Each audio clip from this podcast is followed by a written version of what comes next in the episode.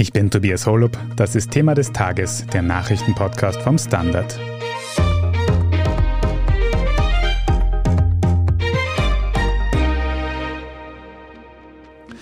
Die lange erwartete russische Großoffensive im Osten der Ukraine ist in vollem Gange.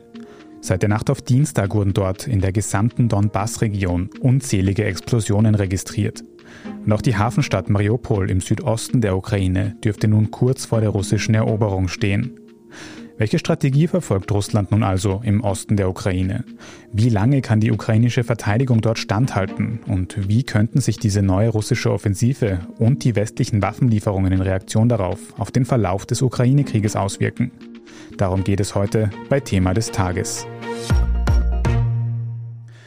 Herr Oberst Markus Reisner, Sie sind Leiter der Entwicklungsabteilung an der Theresianischen Militärakademie in Wiener Neustadt und Sie analysieren laufend den russischen Angriffskrieg in der Ukraine. Dort hat die ukrainische Führung jetzt mittlerweile verkündet, dass diese lange erwartete russische Großoffensive in der Ostukraine nun begonnen habe. Wie äußert sich denn das? Ja, was wir jetzt sehen, ist natürlich eine Zunahme der Kämpfe direkt an der Frontlinie im Donbass. Tatsächlich muss man feststellen, dass diese Änderung der Strategie von russischer Seite am Ende der sechsten Woche der Kampfhandlungen verkündet worden ist. Also Ende März war es so, dass sie begonnen haben, ihre Truppen abzuziehen und in den Donbass zu verlegen. Und tatsächlich ist es auch so, dass die Offensive im Osten auch schon früher begonnen hat, denn seit zehn Tagen erleben wir gerade die erste Phase der Operationsführung, die sich dadurch auszeichnet, dass es zu massiven Artillerieangriffen von russischer Seite auf die ukrainischen Stellungen kommt. In welchen Städten, in welchen Gebieten wird denn jetzt am heftigsten gekämpft aktuell? Ja, also wir sprechen im nicht nur über den Raum, der sich ostwärts von Dnepro bzw. Saporoschia befindet. Da gibt es also zwei Städte, die hier im Zentrum dieses möglichen Kessels sich befinden. Das ist Sloviansk und Kramatorsk. Beide Städte liegen westlich der Städte Luhansk bzw. Horlivika. Dort haben wir auch jetzt die heftigsten Kämpfe. Sloviansk und Kramatorsk muss man sich vorstellen wie das Zentrum eines möglichen Kessels wo es ja jetzt vom Norden und vom Süden offensichtlich es Versuche gibt, der russischen Kräfte, diese ukrainischen Streitkräfte quasi in diesen beiden Räumen einzuschließen. Sie haben auch schon angesprochen, dass für diese Offensive im Osten des Landes zuvor Truppen aus dem Westen des Landes abgezogen wurden, vor allem aus dem Raum um Kiew. Kann man da jetzt sagen, dass die russische Strategie sich grundlegend geändert hätte? Soll jetzt nicht mehr die ganze Ukraine, sondern eben nur noch der Osten eingenommen werden? Ja, also was sich im Wesentlichen geändert hat, ist der Umstand, dass man am Anfang begonnen hat, an vier Fronten gleichzeitig anzugreifen. Das war also einmal im Raum Kiew, einmal im Raum zwischen Kharkiv und Sumi, einmal im Osten, da wo auch jetzt wieder gekämpft wird, und einmal im Süden. Dieser gleichzeitige Angriff war nicht vom Erfolg gekrönt. Das heißt, die russische Seite musste erkennen, dass es nicht möglich ist, diese Ziele zu erreichen. Man war zwar teilweise erfolgreich, zum Beispiel im Süden bei Kherson, wo man auch den Dnepr überschritten hat, aber in Kiew und in Sumen, in Kharkiv ist man nicht vorangekommen. Am Ende der sechsten Woche, quasi Ende März, wurde dann verkündet, dass es zu einer Strategieänderung kommt. Die Russen haben das so ausgedrückt, dass es ja gar nie das Ziel war, Kiew einzunehmen. Das stimmt sicher so nicht, weil es einfach klare Indikatoren gibt, dass es sehr wohl das Ziel war. Aber das Wesentliche für uns ist, dass es zu einer massiven Kräfteverschiebung gekommen ist. Das heißt, man versucht jetzt quasi von vier Fronten auf im Wesentlichen eine Front zurückzugehen und hier die Entscheidung zu suchen. Und das ist jetzt das, was wir jetzt gerade in Donbass erleben, diese Offensive, wo also die Russen versuchen, rasch einen aus ihrer Sicht vertretbaren Sieg für die Bevölkerung zu erreichen. Jetzt haben Sie schon angesprochen, dieser Angriff auf die Hauptstadt Kiew, auf den Westen, war mehr oder weniger nicht von Erfolg gekrönt. Wie schätzen Sie denn jetzt die Erfolgsaussichten bei dieser konkreten Offensive in der Ostukraine ein? Ja, da ist auch wieder wesentlich zu verstehen, dass man ja von russischer Seite, also Putin, über 20 Jahre lang daran gebaut hat, das Narrativ aufzubauen, dass quasi die russischen Streitkräfte sehr stark sind und modern, dass Russland wieder zurück ist auf der Weltbühne und dass man an ihm nicht vorbei kann. Durch diesen Misserfolg aus Sicht des Westens der Einsatzführung im Raum Kiew steht das natürlich alles auf Messerschneide und darum ist es ganz wichtig, dass die russische Seite auch einen Erfolg erzielt, den sie dann auch in weiterer Folge der Bevölkerung verkaufen kann. Und da ist natürlich jetzt vorrangig der Versuch, im Donbass diesen Kessel inklusive der ukrainischen Truppen zu schließen. Die Strategie, die so angewendet wird. Und man wird also davon ausgehen können, dass also die Russen hier nichts unversucht lassen werden, in den nächsten Wochen dieses Ergebnis auch zu erreichen. Andersherum gefragt, fragen wir uns natürlich gerade auch alle, wie die ukrainischen Verteidiger in dieser Region noch aufgestellt sind. Sind die quasi noch fähig, diese Angriffe abzuwehren? Ja, das ist die interessante Frage, die wir uns natürlich schon seit Beginn des Konflikts stellen.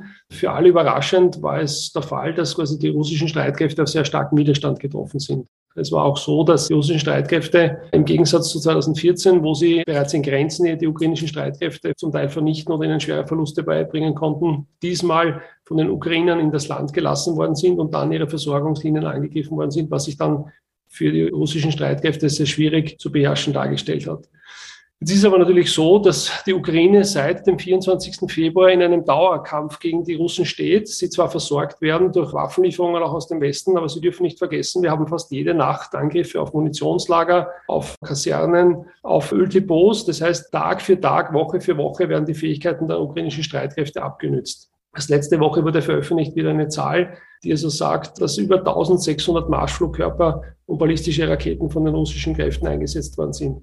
Da gibt es sicher eine gewisse Fehlerrate in der Trefferquote, aber trotzdem, es zeigt einfach, dass hier massiv quasi die ukrainischen Streitkräfte eigentlich mit einem Abnutzungskrieg konfrontiert sind. Im Donbass, aufgrund des Umstandes, dass sich hier die Kontaktlinie befindet, war es so, dass circa 40 Prozent der ukrainischen Landstreitkräfte sich in diesem Raum vor Kriegsbeginn befunden haben und die natürlich trotz der Abnutzung immer noch sehr starke Kräfte darstellen, die jetzt quasi den russischen Streitkräften gegenüberstehen.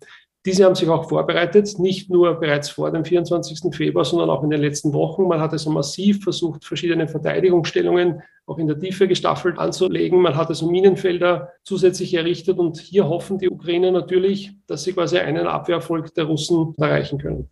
Kann man denn andersherum durch diese Konzentration auf den Osten jetzt auch sagen, dass die ukrainische Verteidigung Truppen von Kiew zum Beispiel in den Donbass schicken kann, um da die Verteidigung zu stärken noch? Ja, die ukrainische Führung hat von Beginn an vier große Herausforderungen.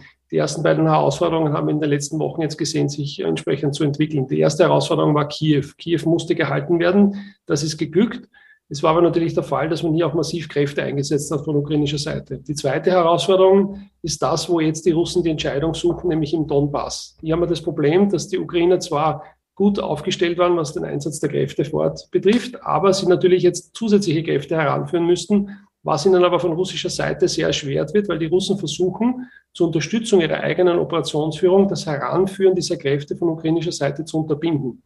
Das bedeutet, dass wir zum Beispiel sehr gezielte Angriffe auf Eisenbahneinrichtungen sehen, also quasi wirklich, wo versucht wird, Gleise zu zerstören oder auch Bahnhöfe zu zerstören, damit dieser Nachschub von ukrainischer Seite nicht herangeführt werden kann.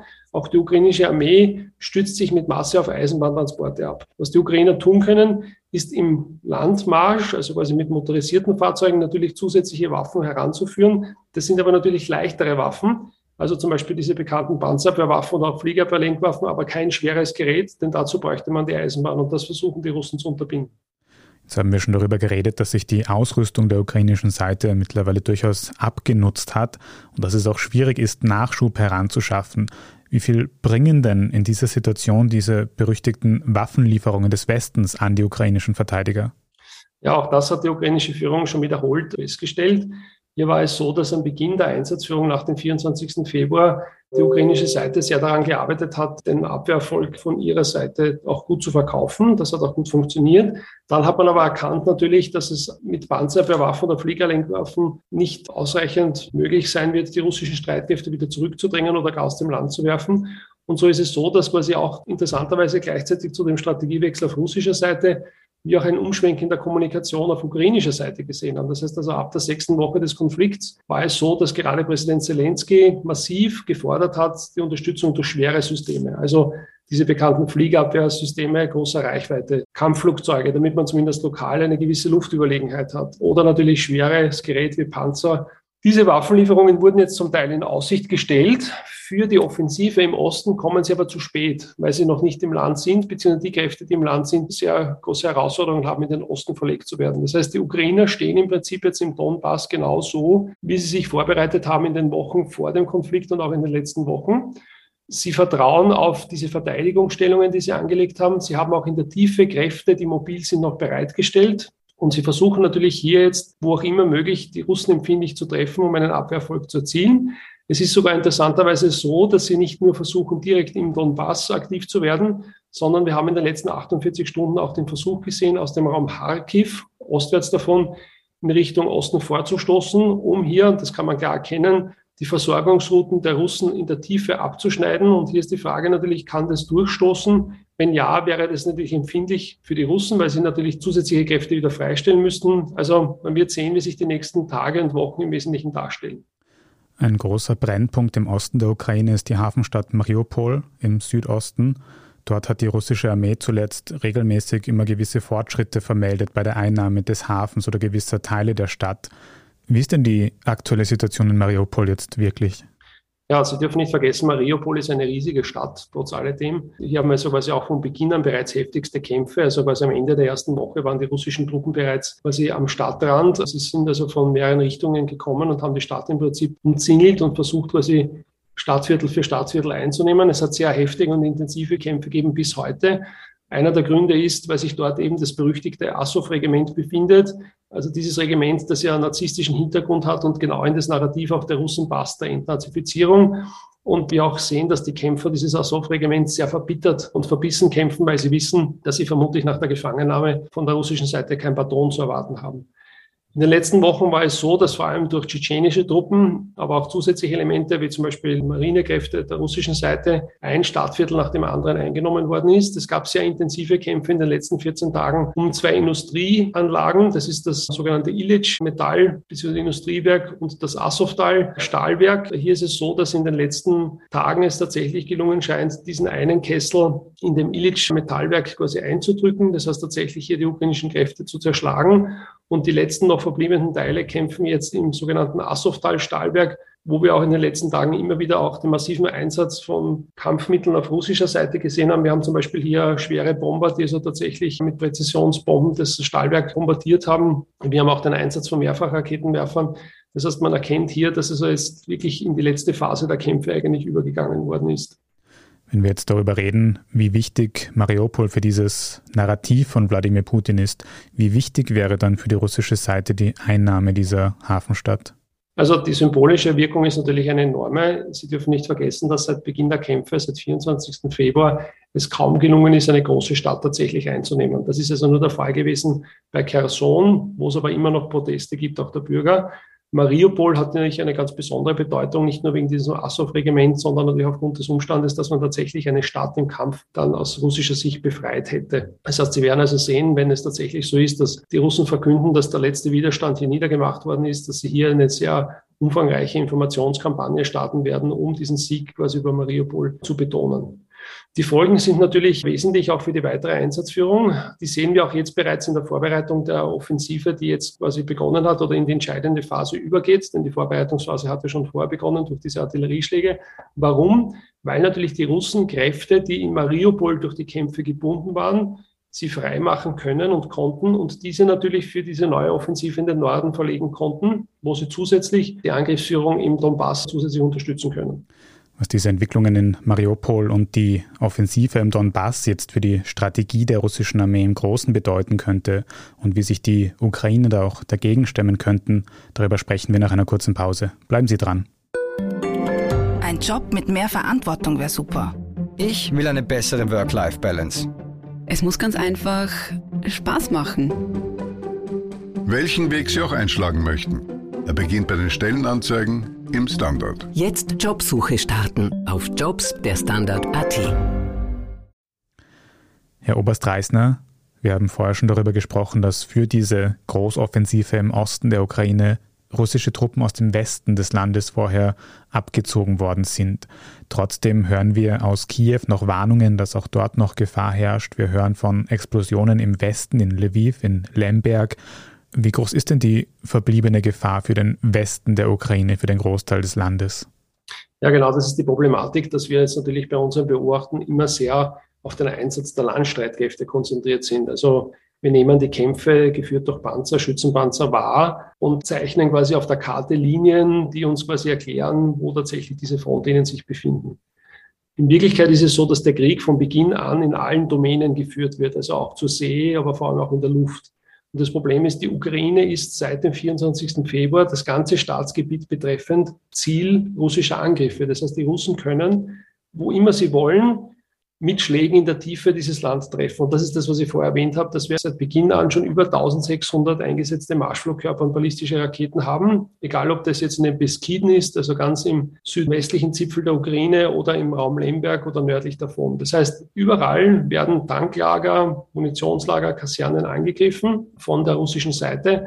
Und das gilt natürlich auch für jene Städte, wo zwar die Landstreitkräfte, die russischen, abgezogen sind, wie zum Beispiel Kiew, aber es nach wie vor Ziele gibt für die russische Luftwaffe oder für den Einsatz dieser Raketen. Das sind zum Beispiel vor kurzem jetzt auch gewesen die Produktionsstätten von Antischiffsraketen, die man eingesetzt hat bei der Versenkung der Moskwa. Also wir sehen hier, dass im Prinzip die Ukraine, trotz der Umstände, dass die heftigen Kämpfe sich im Osten konzentrieren, am gesamten Staatsgebiet eigentlich von Angriffen durch die russische Seite im Prinzip konfrontiert sind.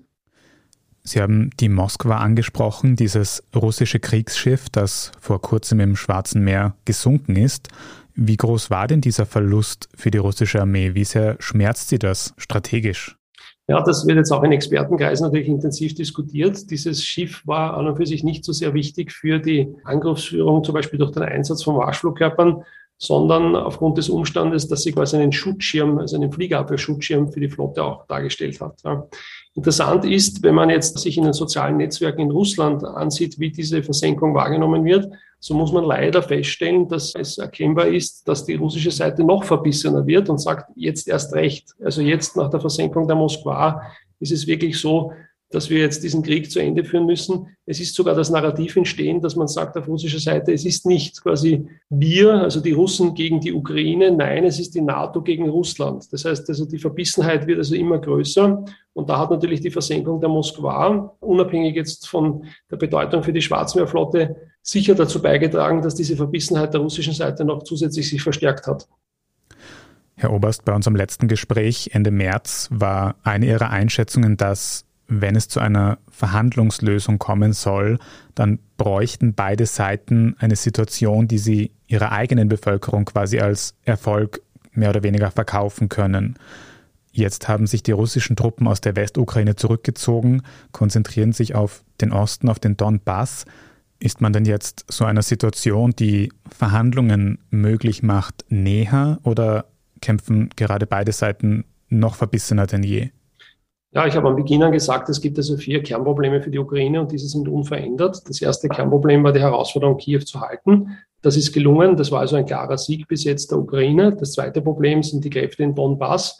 Das ist jetzt genau das, was wir erleben, wo die Russen versuchen, eben diesen Kessel zu bilden und zu zerschlagen. Die dritte Herausforderung war, dass bereits russische Truppen den Dnepr überschritten haben bei Kherson, also eigentlich die Möglichkeit besteht, auch in die Tiefe des Landes vorzustoßen. Und die vierte Herausforderung, die immer noch besteht, sind natürlich, dass wir nicht wissen, was machen die russischen Kräfte, die sich in Belarus befinden. Sind die also noch eine Option für eine Einsatzführung oder nicht? In den Szenarien war es so, dass wenn der kurze Krieg nicht möglich war, das Szenario eins, wir davon ausgehen müssen, dass es in einen Abnutzungskrieg übergeht. Und das erleben wir jetzt gerade. Denn der Abnutzungskrieg kennzeichnet sich dadurch, dass beide Seiten versuchen, der anderen so hohe Verluste wie möglich beizubringen, um ein Ziel zu erreichen, das zum Beispiel aus ukrainischer Seite so definiert wäre, dass die russische Seite zur Gänze sich aus dem Staatsgebiet zurückzieht. Auf der russischen Seite versucht man natürlich in dem Abnutzungskrieg schlussendlich die Ukrainer im Prinzip in die Enge zu treiben und sie von allen Versorgungs- und Waffenunterstützungen quasi fernzuhalten, die es ihnen möglich macht, einen längeren Krieg zu führen. Das Problem ist, dass dieser Abnutzungskrieg nur dann tatsächlich in eine Verhandlungslösung übergehen kann, als Szenario 3, wenn beide etwas erreichen, dass sie dann auch ihrer Bevölkerung verkaufen können, beziehungsweise wenn beide Seiten erkennen, aufgrund dieses Abnutzungskrieges, wir können also keine Entscheidung herbeiführen. Das wäre auf russischer Seite zum Beispiel der Umstand, dass jetzt tatsächlich es gelingt, diesen Kessel in Donbass einzudrücken und dort signifikante Kräfte der ukrainischen Seite zu vernichten. Man könnte dann argumentieren, das war ja eigentlich immer unser Ziel und jetzt gnädigerweise sind wir bereit, Verhandlungen zu beginnen. Auf der ukrainischen Seite könnte es aber sein, dass nach diesem Erfolg man einsieht, mit den Möglichkeiten, die wir haben, können wir jetzt nicht die Russen zurückdrängen. Das heißt, wir müssen froh sein, dass wir Kiew gehalten haben, dass wir quasi es verhindert haben, dass die Russen bis tief in das Land vorgestoßen sind. Setzen wir uns hin und versuchen zu verhandeln und versuchen wir vor allem den Dnepr als die entscheidende Linie im Osten des Landes zu halten. Wenn das der Fall ist, dann könnte es natürlich durchaus zu Verhandlungen kommen. Die Frage ist, was ist das Ergebnis? Ist es nur quasi das Atemholen bis zum nächsten Waffengang oder würde man sich wirklich einigen können auf ein Ergebnis, das zumindest wie soll man sagen, eine eingefrorene Situation als solches möglich macht, was auch Vorteile hätte, weil natürlich die Zivilbevölkerung einfach die Möglichkeit hätte, aus der Konfliktzone herauszukommen, beziehungsweise auch kurz Luft zu holen. Müssen jetzt wirklich abwarten, wie sich die nächsten Tage und Wochen entwickeln. Schafft es quasi die russische Seite hier im Donbass eine Entscheidung herbeizuführen? Kann die ukrainische Seite eine erfolgreiche Abwehr durchführen? Sind beide Seiten so weit erschöpft, dass man bereit ist, Verhandlungen durchzuführen? Davon wird es auch abhängen, wie dieser Konflikt sich also weiterentwickelt. Das ist eine schwierige Frage, aber ich muss abschließend nochmal nachfragen, was denken Sie, wie wahrscheinlich es ist, dass Russland eben den Osten der Ukraine, den Donbass einnimmt und in welchem Zeitraum könnte so etwas passieren? Ja, wir müssen uns hier zwingen, also wirklich die Situation so objektiv wie möglich zu betrachten. Es hilft uns also nichts, also einer Seite auch aus Sympathiegründen einen Vorteil zu gewähren. Und wir haben natürlich die Herausforderungen, dass wir natürlich sehr von der ukrainischen Seite beeinflusst werden, was diese Einsatzführung betrifft. Und wir sehen ja auch hier ganz klar, dass es Erfolg gab von der ukrainischen Seite und auch geben wird in Zukunft. Das heißt, die Frage zum Beispiel, kann Russland die Ukraine als Gesamtes einnehmen? Diese Frage stellt sich im Moment nicht. Dazu gibt es keinerlei Indikatoren. Und was aber passieren kann, und jetzt kommen wir zur anderen Seite, ist, dass Russland, das ja auch gelernt hat aus den Erfahrungen der ersten Wochen des Krieges, erkannt hat, dass dieser Ansatz an mehreren Fronten nicht möglich ist, durchzuführen. Und dass man jetzt versucht, wirklich eine Schwergewichtsbildung, sagt man der militärischen, durchzuführen und hier eine Entscheidung herbeizuführen, um vor allem einen Sieg zu erkaufen. Es gibt hier zwei entscheidende Momente. Das eine ist quasi die Einnahme von Mariupol, um zu zeigen, wir haben diese Stadt in Besitz genommen. Und das zweite wäre natürlich aus russischer Sicht diese erfolgreiche Offensive im Donbass, wo man signifikante Kräfte der ukrainischen Seite tatsächlich vernichten könnte. Wenn man sich jetzt ansieht, die Einsatzführung der russischen Seite im Vergleich zu den ersten sechs Wochen, so wie sie jetzt sich darstellt, so erkennt man natürlich, dass die Russen sehr vorsichtig mittlerweile vorgehen. Wir haben also einen massiven Einsatz von Artillerie, von Mehrfachraketenwerfern, von schweren Artilleriegeschützen, schwersten Kaliber, die da herangeführt worden sind, ja. zum Teil von Belagerungsartillerie, die hier eingesetzt worden ist. Wenn sich die Bilder sich ansehen von dem Donbass, das hereinkommt von den ukrainischen Stellungen, dazu müssen Sie leider in die russischen sozialen Netzwerke gehen, um das zu sehen, dann sehen Sie da eine völlig zerstörte Landschaft, die einen erinnert an Verdun 1916. Also Sie sehen also hier den massiven Einsatz von Steilfeuerwaffen. Und das ist ein klarer Indikator dafür, dass die Russen versuchen, quasi die Ukrainer tatsächlich massiv abzunützen und dann vorsichtig vorzugehen, um ihre eigenen Verluste gering zu halten, beziehungsweise möglichst kampfkräftig zu bleiben, bis man diese Offensive zu Ende führt.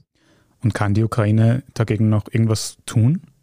Aus der jetzigen Sicht scheint es so, dass die ukrainischen Streitkräfte aufgrund des Umstandes, dass sie so stehen, wie sie stehen, dem kaum etwas entgegensetzen können. Sie können nur durch eine sehr überlegte Einsatzführung dem begegnen. Sie können zum Beispiel versuchen, diesen massiven Waffeneinsatz, Steilfeuer-Waffeneinsatz dahingehend zu entkommen, dass sie ihre Truppen abziehen, das Steilfeuer mehr oder weniger in den Stellungen verpuffen lassen und wieder rasch nach vorne gehen und versuchen, quasi die anmarschierenden Panzer und Infanteristen der Russen quasi zu bekämpfen, so wie man das also auch aus vergangenen Kriegen kennt. Das funktioniert auch immer wieder zeitenweise. Problem ist aber natürlich, dass es so scheint, dass die russische Seite einfach hier übermächtige Kräfte zur Verfügung hat. Das Interessante, was auch noch passiert ist, dass die ukrainische Seite versucht, in der Tiefe womöglich die Russen entsprechend empfindlich zu treffen. Das ist dieser Vorstoß bei Kharkiv Richtung Osten, was natürlich auch einen Effekt auslösen kann.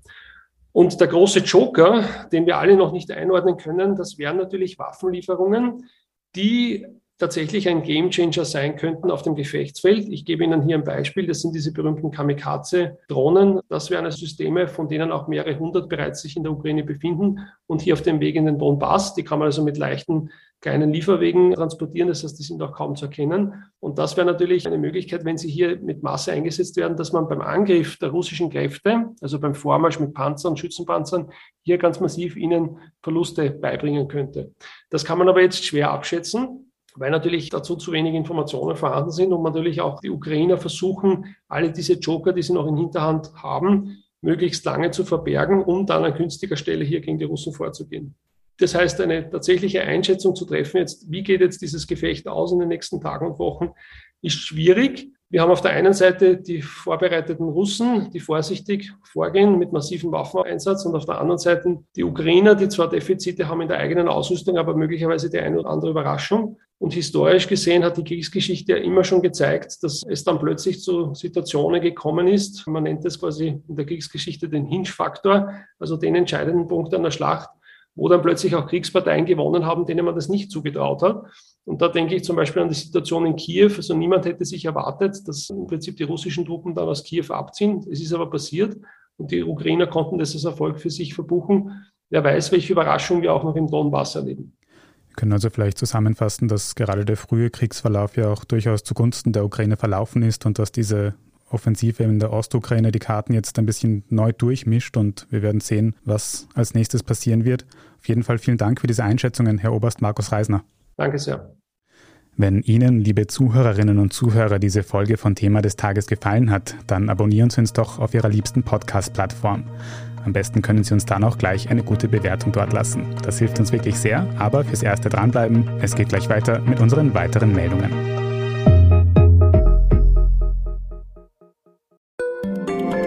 Tag, mein Name ist Oskar Bronner. Ich habe damals den Standard gegründet, damit man sich auf Basis unabhängiger Berichterstattung die eigene Meinung bilden kann. Guten Tag, mein Name ist Pony73 und ich poste beim Standard, weil ich genau das dort machen und meine Meinung auch sagen kann.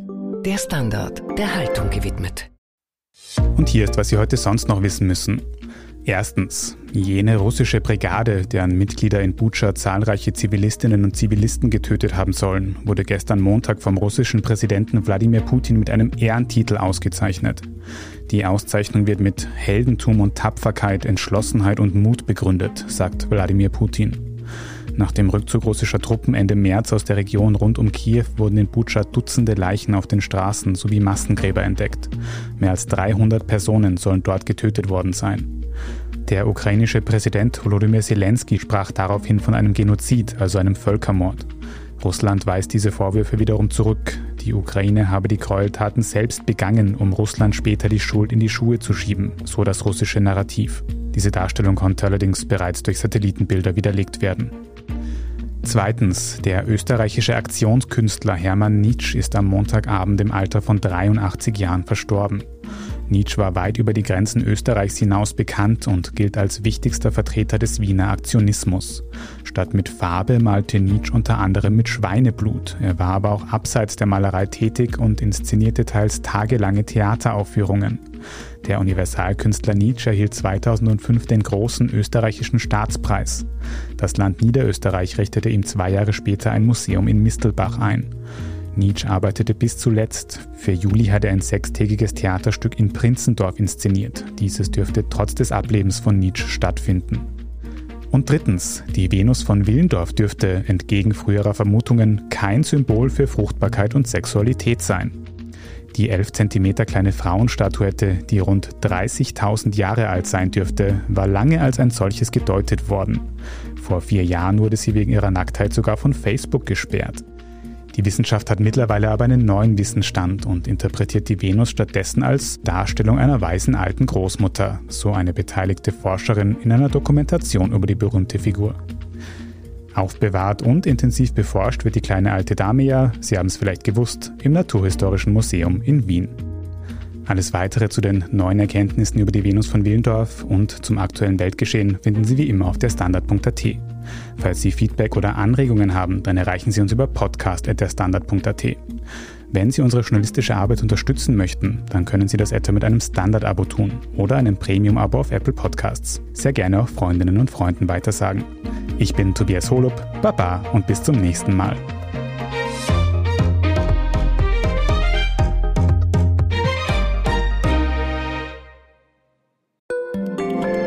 Eine kleine Wohnung im Zentrum, das wär's.